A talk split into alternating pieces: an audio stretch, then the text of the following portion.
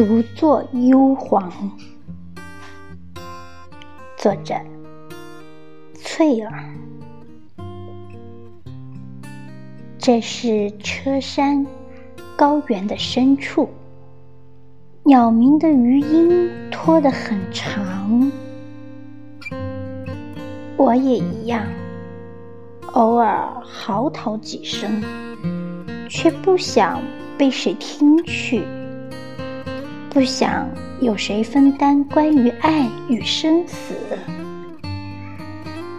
正是黄昏，蝶比梦虚幻，却远不比虚拟的人间混沌。辨不出马甲与真身。松林里的小蘑菇，仿佛笔端流出的冰句。